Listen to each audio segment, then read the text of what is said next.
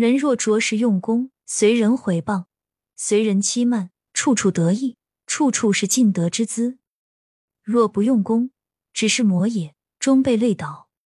面对毁和侮辱，王阳明宣导人们既要有超然坦心境，又要实在的用功，相信自己的良知。如果可以脚踏实地的下苦功，就可以在毁和美辱中得到益处。如果不用功治良知，别人的毁和侮辱就会像魔鬼一样对你心缠不休，你也会在和这些魔鬼的对抗中身心疲惫，最终被害的还是你自己。一个人成功之后，往往会被嫉妒和毁谤。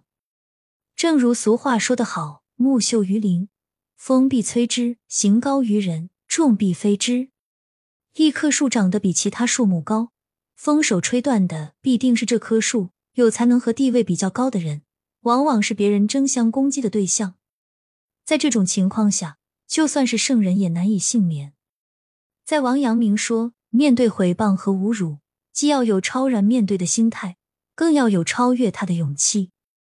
也就是说，只要有奋发向上的决心，毁谤和侮辱也可以成为进取的动力。